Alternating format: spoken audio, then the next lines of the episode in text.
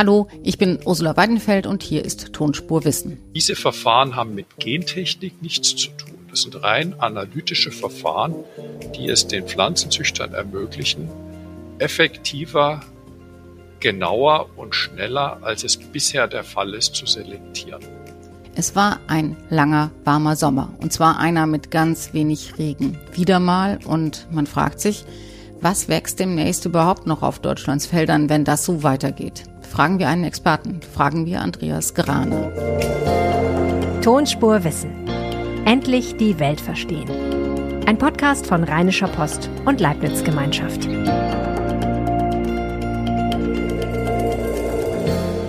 Herzlich willkommen zu Tonspur Wissen. Endlich vom Wissen und den Meinungen der Experten profitieren. Zum Beispiel mit Ihnen zusammen darüber nachdenken, was der Klimawandel für uns bedeutet.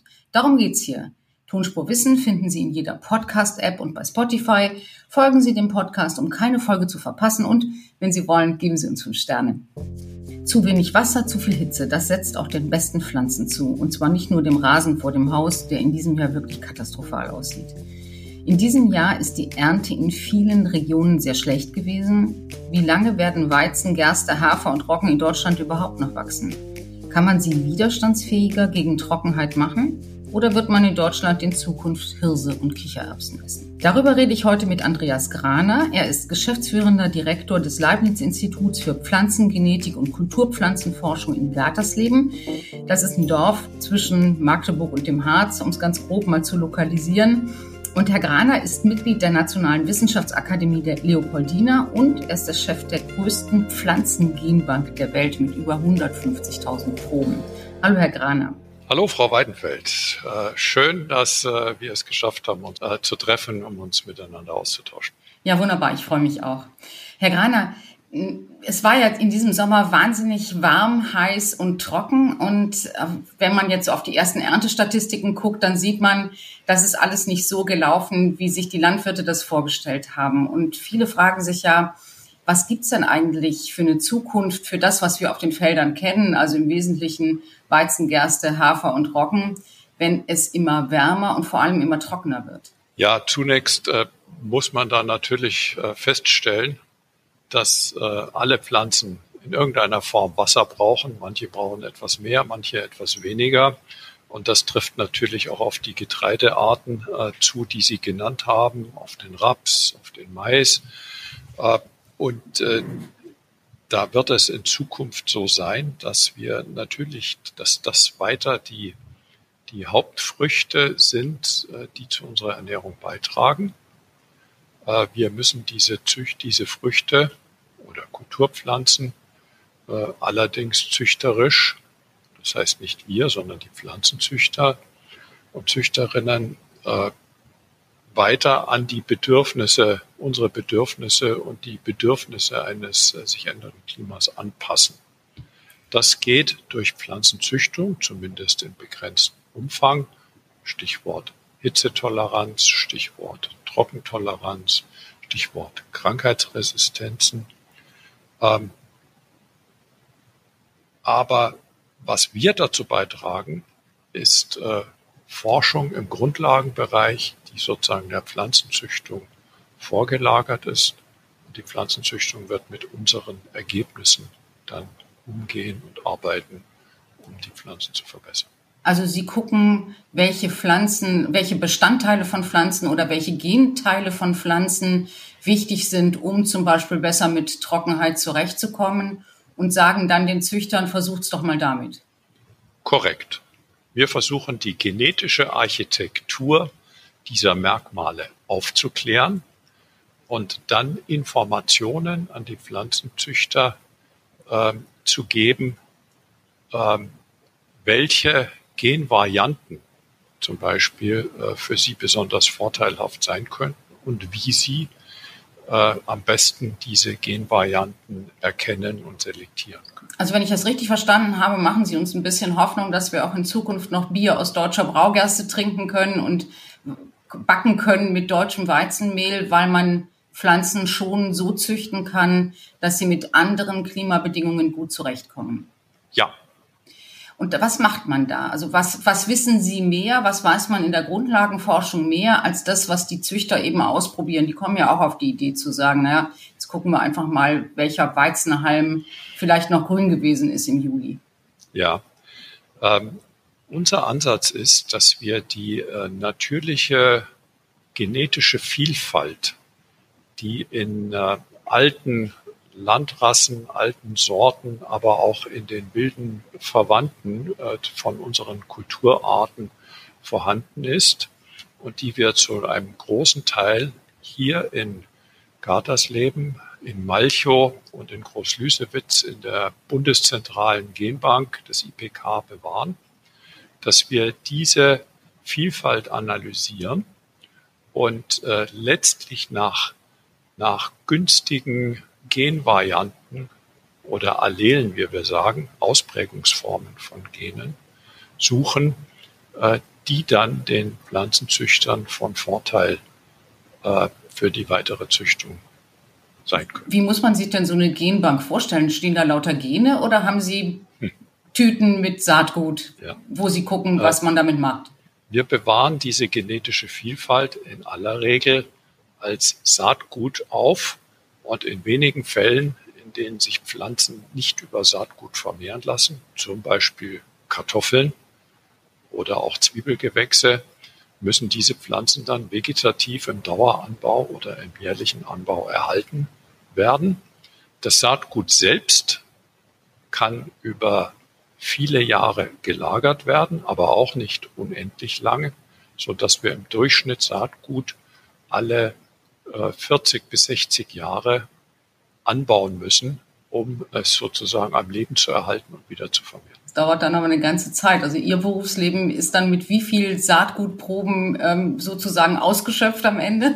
Äh, das können wir relativ leicht hochrechnen, wenn wir mal annehmen, dass die durchschnittliche Lagerdauer 50 Jahre beträgt und der Umfang unserer Genbank ähm, sind 150, gut 150.000 Muster, dann müssen wir immerhin jedes Jahr noch mindestens 3000 Muster anbauen im Feld- und Gewächshaus. Unfassbar. dazu kommt das Material, was wie ich schon erwähnt hatte, vegetativ sozusagen erhalten werden muss. Das sind auch noch mal ein paar tausend Muster. Also Sie müssen jedes Jahr ein paar tausend Kartoffeln anbauen, damit die Kartoffelsorten, die Sie haben, am Ende auch in 100 Jahren noch da sind. So ist es. Und das erfordert Ressourcen. Das glaube ich.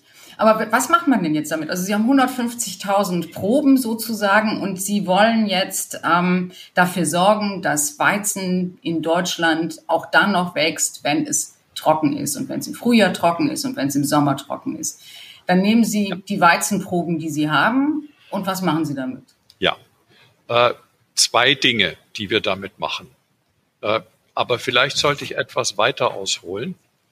Der Wert einer genetischen Ressource, also von so einer Weizenprobe, ist äh, zum einen eine Funktion ihrer Verfügbarkeit. Äh, wir müssen also auch gucken, dass das Material, was wir erhalten, äh, auch anderen verfügbar und bereitgestellt wird.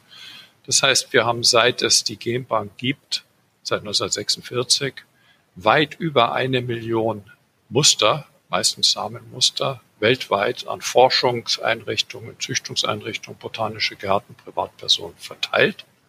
So, das ist das eine. Das Und das kriegt jeder, der will? Also jeder, der sich vorstellt, ich äh, würde jetzt gerne mal. Jeder, der will. Mhm. Äh, gegen eine mittlerweile kleine äh, Unkostengebühr, die okay. aber sehr bescheiden ist. Wie, was heißt bescheiden? Zwei Euro pro Muster. Okay, das ist verkraftbar. Also jetzt, die, also jeder kriegt diese Probe und ja. wenn er was gemacht hat damit, muss er dann wieder eine Probe bei Ihnen zurückgeben.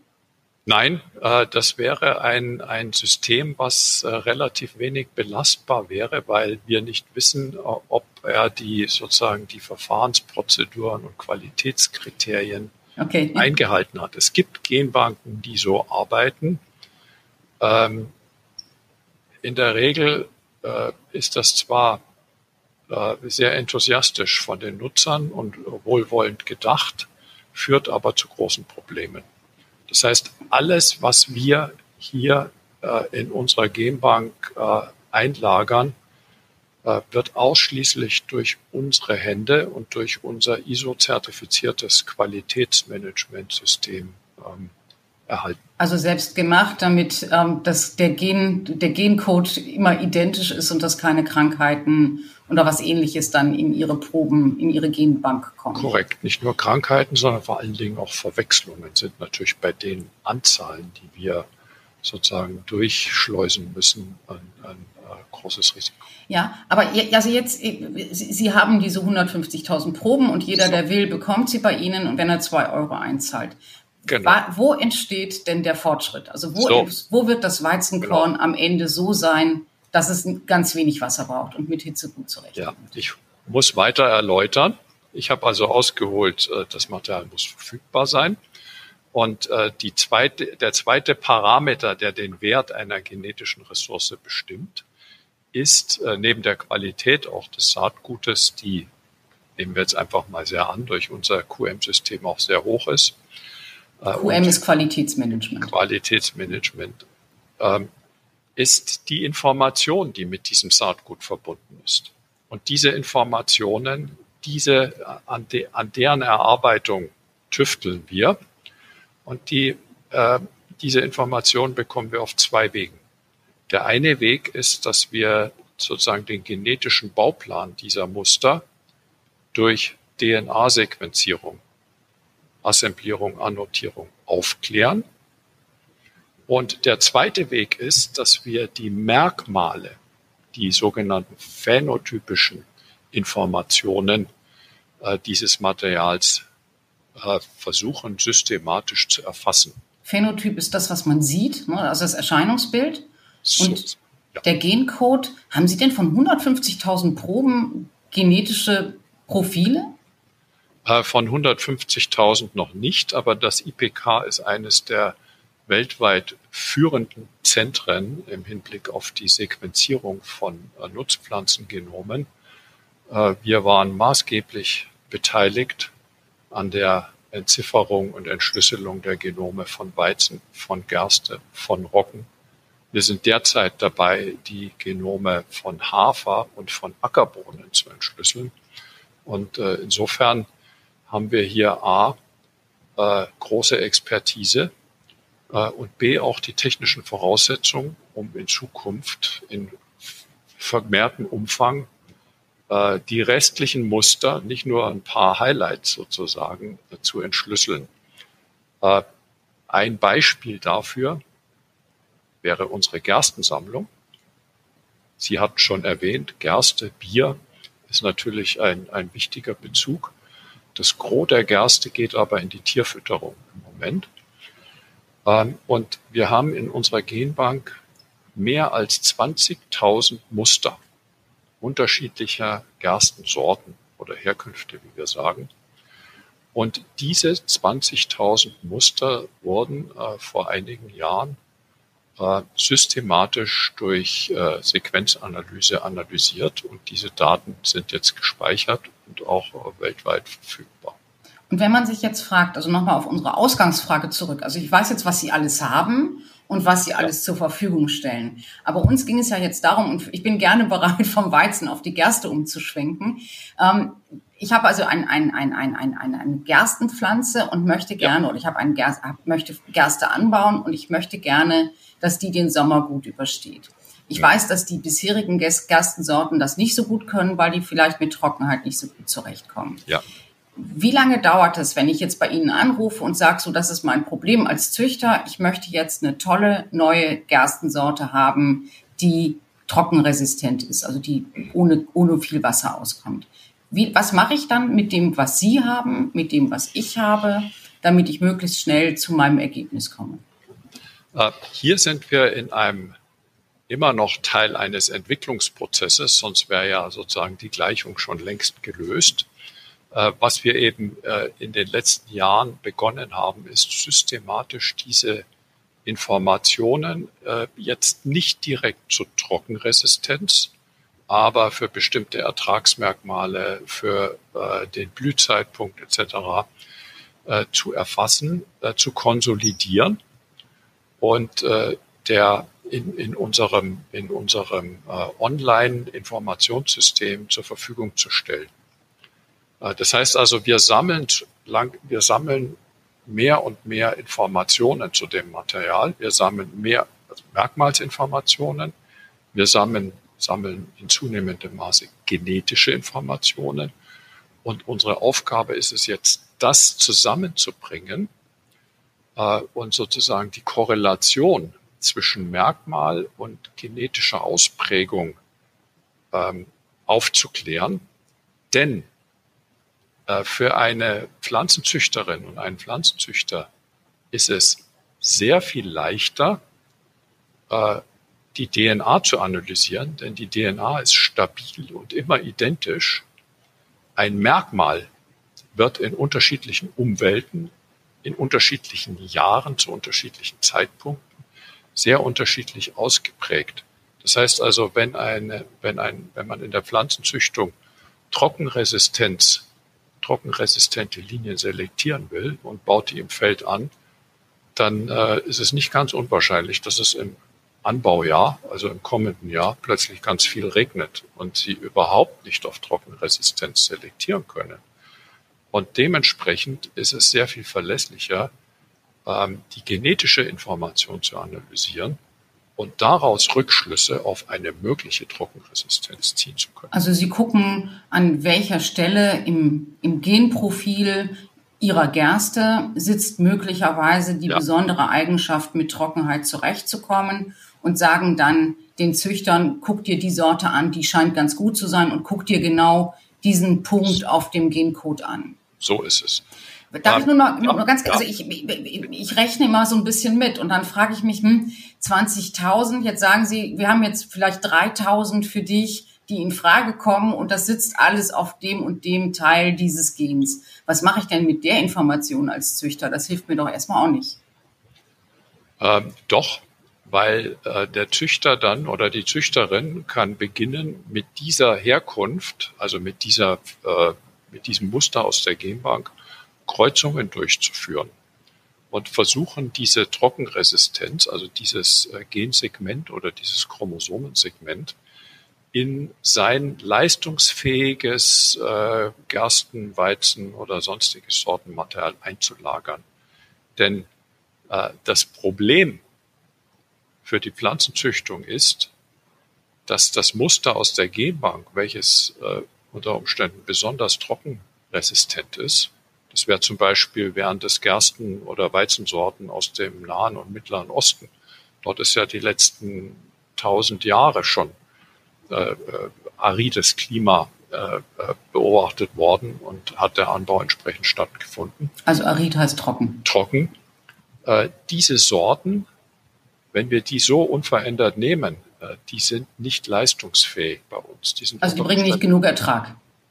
Nicht genug Ertrag, äh, Krankheits, die sind äh, anfällig für Krankheiten, ähm, wachsen unter Umständen sehr hoch und liegen dann, man nennt es Lager, und da fangen sie auch an, äh, krank zu werden. Das ist, wenn es dann mal regnet oder ja. gewittert, dann äh, kippt das ganze Getreide um so ist und man kann es nicht ordentlich ernten.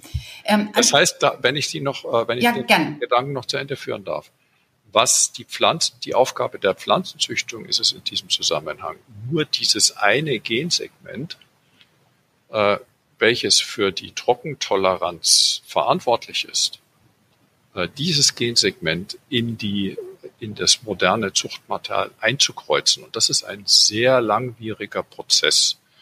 Und äh, dafür braucht man wieder ähm, Informationen und äh, Werkzeuge zur DNA-Analyse, die wir hier im Institut mit unseren mhm. Forschungsarbeiten entwickeln. Was heißt denn langwierig? Also wenn ich mir das jetzt so anhöre, was Sie mir vorstellen, dann denke ich mir, bis ich dann so ein trockenresistentes Gersten, ähm, trockenresistente Gerstensorte habe, bin ich in der nächsten Eiszeit und dann regnet es vielleicht doch genug oder dann habe ich ein anderes Problem.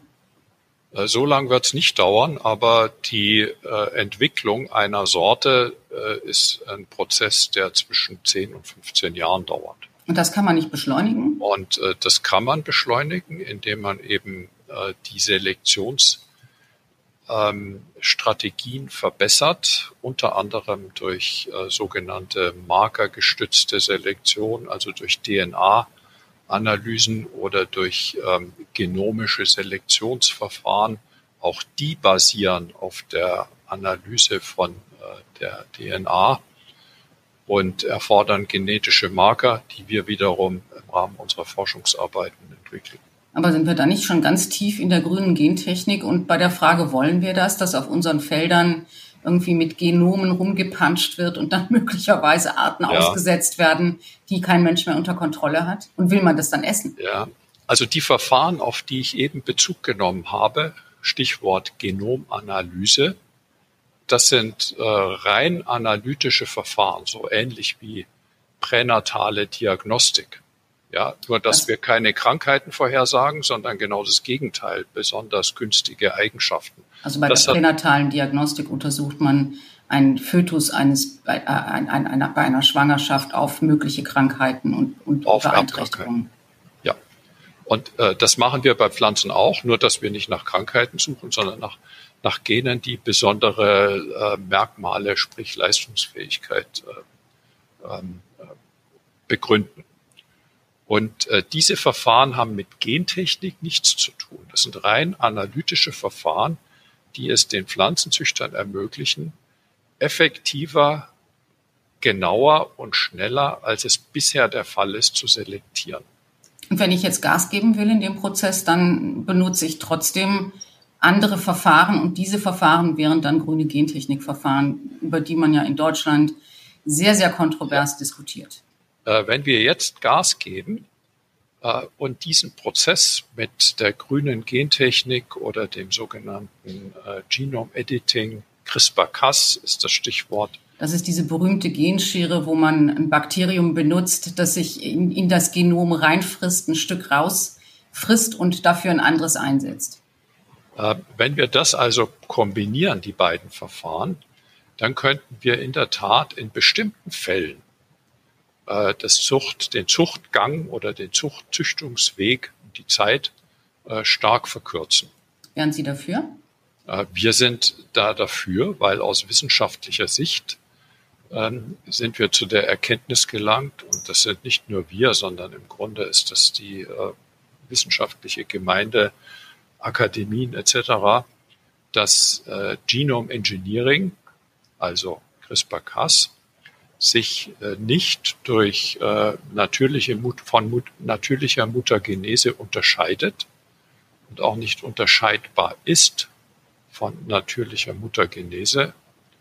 Und äh, insofern wir äh, eigentlich ein, ein Verfahren mit einer im Vergleich zur natürlichen Mutagenese sehr geringen Eingriffstiefe in das Genom die, also die natürliche Mutagenese be beschreibt diesen Prozess von Sprungveränderung, sprunghaften Veränderungen im Genprofil eines, eines, eines Organismus, die eben zufällig entstehen durch Kopierfehler im, äh, im, im, im Fortpflanzungs- oder im Wachstumsprozess. Das dauert dann eben hunderte von Jahren, bis sich so ein vielleicht verbessertes ähm, Mutant, mut, bis sich so eine verbesserte Mutante durchsetzt, während man eben bei, äh, wenn man wenn man es editiert, also wenn man es bewusst in, ins Feld bringt, dann geht es eben schneller. Was heißt was heißt schneller? Fünf Jahre, neun Jahre, zehn Jahre? Gut, die Verfahren sind ja noch nicht äh, in der in der praktischen Anwendung, aber da reden wir dann über einen Zeitraum sicherlich von ein, zwei, drei Jahren. Das heißt, wir könnten in drei Jahren eine Gerste haben, die ähm, mit den neuen klimatischen Bedingungen gut zurechtkommt? Äh, wir könnten zumindest äh, die Eigenschaft, die uns interessiert, innerhalb sehr kurzer Zeit äh, in, äh, das, in den gewünschten genetischen Hintergrund ähm, einbauen. Und wie lange braucht man dann, bis man eben diesen gewünschten genetischen Hintergrund hergestellt hat und bis man dann Saatgut in solchen Dimensionen hat, wie man sie braucht, um eben vielleicht im übernächsten Jahr eine Missernte verhindern zu können? Also da kann ich jetzt im Moment nur spekulieren. Der gewünschte genetische Hintergrund könnte ja eine, eine Sorte sein, die im Moment sozusagen die beste Sorte oder eine der besten Sorten im Anbau ist, die dann nur sozusagen punktuell verbessert wird. die dann äh, zusätzlich etwas trockentoleranter ist. Und äh, sowas würde sich, wie gesagt, in, in meines Erachtens in drei bis fünf Jahren realisieren lassen. Das heißt also, der Zuchtgang würde, äh, wir würden extrem an Zeit gewinnen. Mhm. Und wenn man, jetzt könnte man ja auch sagen, der Klimawandel ist menschengemacht, jetzt muss der Mensch auch mit den Folgen leben. Bauen wir Kichererbsen und Hirse an, dann essen wir das eben in Zukunft, ja. trinken kein Bier mehr, sondern irgendwas anderes. Äh, und das ist eben vielleicht die Strafe, die wir hinnehmen müssen für das, was wir vorher verpatzt haben. Können Sie dem was ja. abgewinnen? Äh, indirekt ja, aber mein Hinweis, ich wiederhole meinen anfänglichen Hinweis, auch Kichererbsen brauchen Wasser. Ja, äh, auch Sorghumhirse braucht Wasser, auch Quinoa braucht Wasser. Äh, diese Pflanzen brauchen vielleicht etwas weniger Wasser, ja, können mit Trockenheit äh, teilweise besser umgehen, äh, aber Wasser brauchen sie so oder so auch. Also keine ähm, Gerste ist auch keine Lösung. Dankeschön, nein, Herr Graner. Äh, keine Gerste.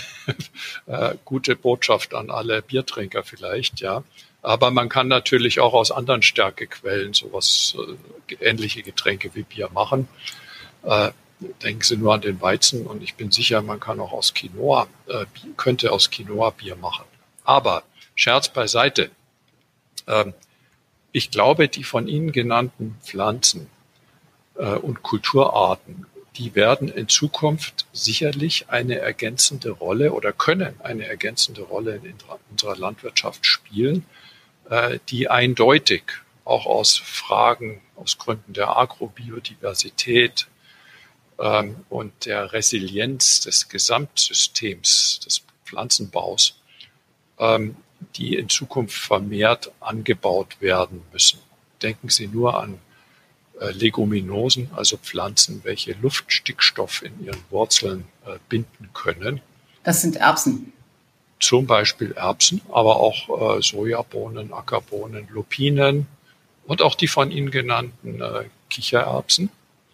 Und insofern stellen diese Pflanzen, diese Kulturarten eine ganz wichtige Ergänzung dar. Da sind wir dann aber ganz weit eben nicht mehr nur in der Trockenresistenz, sondern in, eben in der Frage, wie nachhaltige Landwirtschaft in Zukunft aussieht. Wie nachhaltige Landwirtschaft aussieht, wie die Produkte dann auch ver, verwertet werden, denn eine Ackerbohne ist ja zweifelsohne äh, ein anderes Produkt äh, als ein Gersten- oder Weizenkorn. Und, und das ist jetzt sozusagen noch der zweite ganz wesentliche Punkt, die alle genannten Arten äh, sind züchterisch in den letzten 100 Jahren bei weitem nicht so stark bearbeitet worden, zum Teil überhaupt nicht, äh, wie die Hauptfruchtarten, von denen wir uns hier ernähren. Und das bedeutet, dass ihr Ertragsniveau sehr viel geringer ist wie das Ertragsniveau von Weizen, Raps, Mais etc. Das heißt, bis man Ernährungssicherheit hat, muss man auch da viel züchten, viel CRISPR-Cas machen und dann kann die Kichererbse möglicherweise irgendwann auch die Alternative da, da ist langer Vorlauf erforderlich. Äh, auch Erbsen, auch Kichererbsen, äh, auch Quinoa wird krank von Pilzen und von, von Insekten befallen. Das heißt, auch der Pflanzenschutz spielt dort eine Rolle und dementsprechend äh, Resistenz. Und insofern äh, ist hier meines Erachtens ein, ein äh, noch beträchtlicher Vorlauf erforderlich, um diese Pflanzen fit für unsere Ansprüche zu machen. Da bin ich ja beruhigt, dann geht Ihnen die Arbeit nicht aus, auch wenn auf den Feldern das Wasser ausgeht. Dankeschön, Herr Graner. Gerne. Das war Tonspurwissen für diese Woche. Wenn Sie über diesen Podcast twittern wollen, freuen wir uns. Und wenn Sie dabei die Leibniz-Gemeinschaft at LeibnizWGL und at RP Online erwähnen, freuen wir uns noch viel mehr. Andreas Graner twittert unter Andreas Graner und mein Name ist Ursula Weidenfeld. Mich finden Sie auf Twitter unter Das tut man nicht. Danke fürs Zuhören und tschüss bis zur nächsten Woche.